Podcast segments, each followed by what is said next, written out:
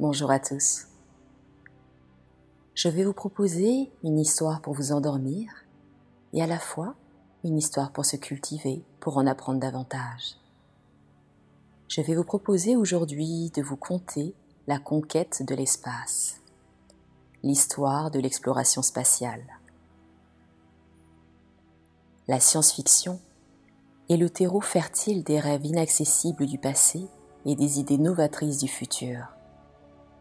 De la Terre à la Lune de Jules Verne, ou du film 2001, L'Odyssée de l'espace de Stanley Kubrick, ces chefs-d'œuvre ont inspiré et parfois anticipé le développement de l'astronautique. Quitter la Terre et atteindre l'espace. Voyager dans le système solaire et au-delà. Un mythe, il y a encore cent ans, qui est devenu en quelques décennies une réalité bien actuelle. Retour sur une histoire d'une épopée à travers 60 ans de conquête spatiale. Quitter l'attraction terrestre et s'envoler vers l'espace est un rêve envisagé, si ce n'est poursuivi, par l'homme depuis plusieurs siècles mais il n'existe pas de quête plus laborieuse que celle-ci, car s'arracher de l'attraction terrestre nécessite un effort colossal.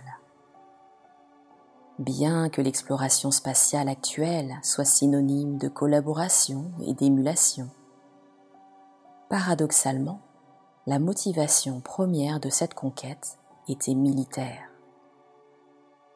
Car l'origine de nos fusées spatiales actuelles est à rechercher du côté des missiles balistiques longue portée développés au XXe siècle. Le 3 octobre 1942, le missile prototype V2, développé par Werner von Braun, décolle de la station de Peenemünde en Allemagne. Véritable bombe volante, ce missile devient à partir de 1944 une arme de répression pour l'Allemagne nazie. Ces missiles sont d'ailleurs les premiers engins fabriqués par l'homme à atteindre l'espace, c'est-à-dire à dépasser une altitude de 100 km. Ils marquent le début des lancements balistiques et la première étape de la conquête spatiale. À la fin de la guerre, von Braun et ses travaux sont récupérés par les États-Unis, devenant le pilier du programme spatial américain. De l'autre côté de l'océan Pacifique, l'URSS développe son propre projet de missile balistique R-7, capable d'envoyer une bombe H à plus de 8000 km de son pas de tir. Les missiles R-7 modifiés deviendront par la suite les célèbres lanceurs Soyouz encore utilisés par les Russes aujourd'hui. Les années 1950 sont celles d'un perpétuel dépassement technologique dans l'armement longue distance entre les États-Unis et l'URSS. Et c'est dans ce contexte de guerre froide que le projet d'un satellite artificiel, un objet placé en orbite autour de notre planète, devient réalité. Le 4 octobre 1957, l'URSS lance Sputnik 1 à l'aide d'une fusée R7. Simple sphère d'aluminium de 58 cm de diamètre, équipée d'un émetteur radio, cet objet devient le premier satellite artificiel de la Terre. Simple sphère d'aluminium de 58 cm de diamètre, équipée d'un émetteur radio, cet objet devient le premier satellite artificiel de la Terre. Après plus de 1400 tours de Terre et un voyage de trois mois en orbite, Sputnik 1 détruit lors de son entrée dans l'atmosphère. L'aspect scientifique de la mission est minime. Il s'agit ici d'une véritable démonstration technologique pour les Russes, démonstration réussie qui permet d'envisager ensuite la satellisation d'un être vivant. Le 31 janvier 1958, les États-Unis parviendront à démontrer leur maîtrise spatiale grâce à leur premier satellite Explorer 1. La France, quant à elle, sera la troisième nation à atteindre l'espace le 26 novembre 1965 avec la mise en orbite du satellite Astérix par une fusée Diamant de fabrication française. Sputnik 1 signe d'une victoire soviétique le début de la conquête spatiale. Débute alors une course effrénée pour le premier vol habité. L'envoi d'un homme dans l'espace nécessite d'abord quelques précautions et les premiers tests sont effectués sur des animaux. Le 3 novembre 1957, la chienne Laika décolle à bord du vaisseau Sputnik 2. L'animal ne survit pas à l'expérience, faute d'une défaillance du système de refroidissement. Le 29 novembre 1961, le singe Enos décolle des États-Unis et devient le premier chimpanzé à réaliser un tour de la Terre. Quant au premier astronaute français, c'est un rat, prénommé Hector, parti pour un vol à 110 km d'altitude le 22 février 1961. Souris, insectes, chats, tortues ou encore crapauds, les nombreuses espèces animales envoyées en orbite durant les années 1950 et 1960 ont permis d'acquérir des connaissances nécessaires sur le comportement du vivant dans le milieu spatial et de préparer ainsi les premiers voyages humains. Avant la réalisation de ces tests animaliers, il n'y avait aucune garantie de la survie d'un être vivant à un passage en orbite. Rassuré par les résultats des animaux en conditions de vol, le premier vol humain est effectué en URSS.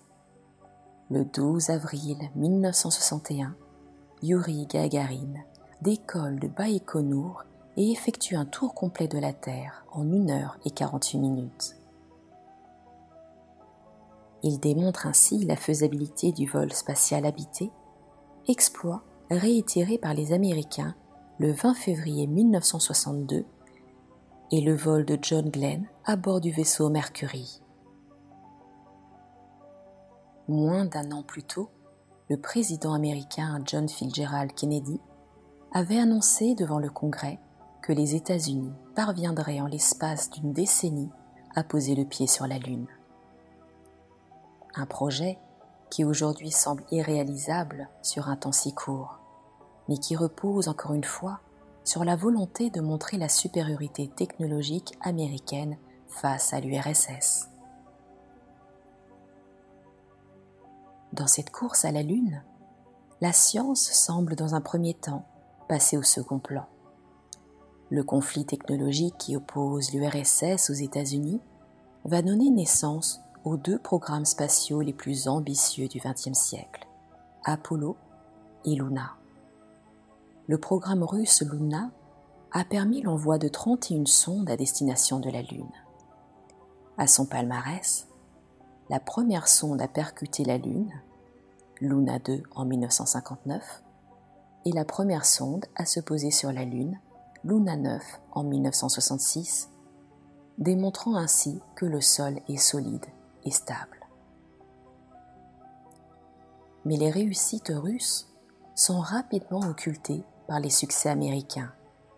Apollo 8 devient en 1968 la première mission habitée à faire le tour de la Lune. L'année suivante, Apollo 11 marque l'histoire en emportant les premiers astronautes à la surface de notre satellite. Cinq missions Apollo suivront jusqu'en 1972. Douze astronautes américains, militaires et un géologue, poseront le pied sur la Lune. Trois jeeps lunaires seront envoyés et 380 kg de roches lunaires rapportées sur la Terre. L'une de ces roches lunaires réside d'ailleurs dans la salle d'exposition d'astronomie du Palais de la Découverte à Paris. Un objet unique, rapporté par Apollo 17 en 1972 et que les visiteurs peuvent encore contempler aujourd'hui. La contribution russe sur la Lune est moins célèbre mais non moins importante. L'URSS privilégie l'exploration automatisée à l'exploration humaine, arguant qu'il est possible d'obtenir des résultats sans risquer la vie de ses citoyens. Le 21 juillet 1969, alors que Neil Armstrong et Buzz Aldrin foulent pour la première fois le sol lunaire, la sonde Luna 15 s'écrase à quelques centaines de kilomètres dans la mer des Crises lors de sa tentative d'alunissage. La mission devait rapporter des échantillons de roches lunaires sans intervention humaine, ce qui sera réussi en 1970 par la sonde Luna 16. En 1970 et 1973, les Russes envoient deux rovers Lunacode 1 et 2 à la surface de la Lune. Ils sont les premiers robots téléguidés depuis la Terre à explorer un corps céleste. Ils parcourent plusieurs dizaines de kilomètres en seulement quelques mois et préfigurent les techniques d'exploration martiennes actuelles. L'exploration lunaire a permis de récupérer des échantillons de roches sur les différents sites d'alunissage. Les résultats les plus importants sont notamment les analyses de composition de ces roches qui ont montré une ressemblance particulière avec les minéraux terrestres. Ce résultat favorise le scénario d'une origine commune entre les deux astres, par exemple une formation de la Lune à partir des fragments d'une collision entre une Terre primitive et un corps inconnu il y a près de 4,5 milliards d'années. De même, la datation des roches a permis d'estimer l'âge de différentes zones d'alunissage. Ces repères permettent ensuite de dater les bombardements météoriques massifs et de comprendre l'évolution géologique lunaire. entre 1976 et 1990, la Lune est complètement délaissée au profit des autres corps du système solaire. Aucun être humain n'a remis le pied sur notre satellite depuis 1972.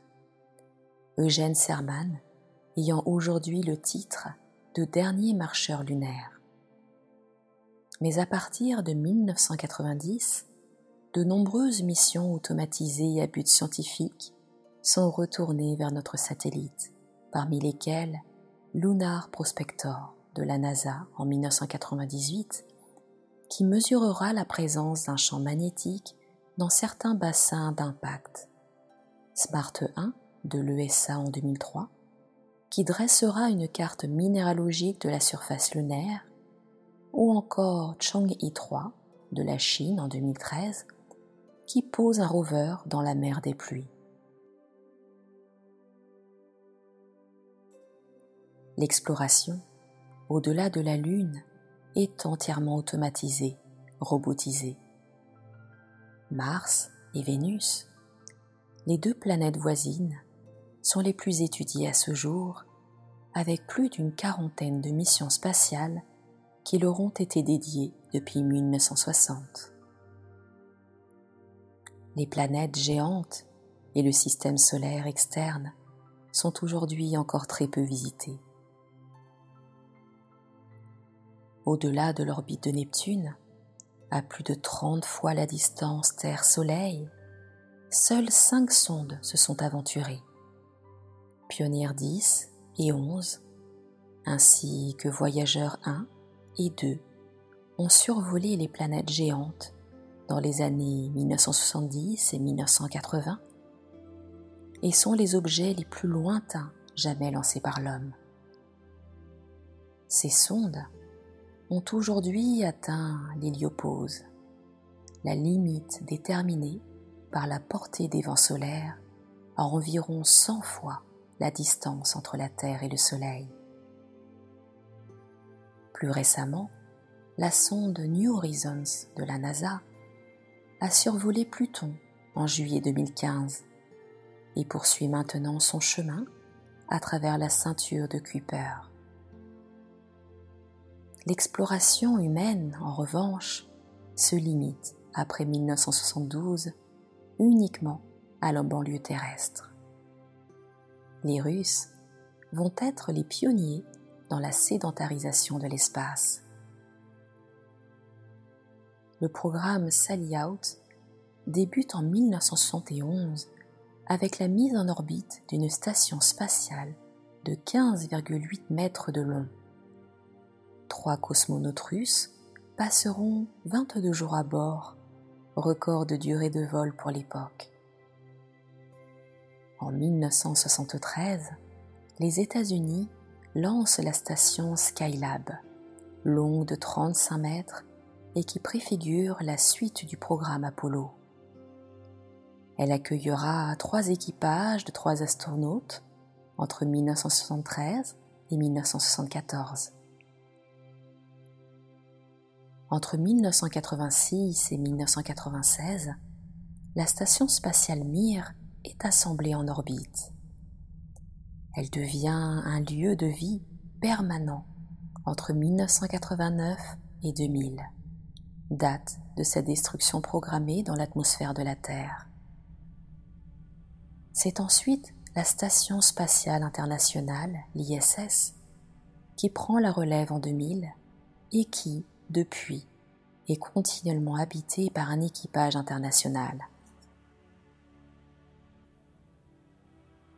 Les stations spatiales ont permis de réaliser des centaines d'expériences en apesanteur et d'étudier notamment le comportement du corps humain lors de voyages spatiaux prolongés. L'objectif ici est de préparer l'avenir. Le vol spatial à travers le système solaire nécessite des mois, voire des années de voyage, contrairement aux trois ou quatre jours nécessaires pour atteindre la Lune. Mais l'environnement interplanétaire est particulièrement hostile à la vie. La Terre protège les organismes vivants que ce soit par son atmosphère ou encore son champ magnétique, de toutes les agressions pouvant provenir de l'extérieur. En dehors de l'atmosphère et en dehors du champ magnétique terrestre, la seule protection entre le corps humain et le froid, le vide ou les radiations très énergétiques émises notamment lors des éruptions solaires réside dans la paroi du vaisseau étudier l'environnement spatial et son influence sur le corps humain est la clé du voyage interplanétaire de demain. L'espace est aujourd'hui un laboratoire où les expériences scientifiques s'enchaînent, à bord de l'ISS ou dans le vide.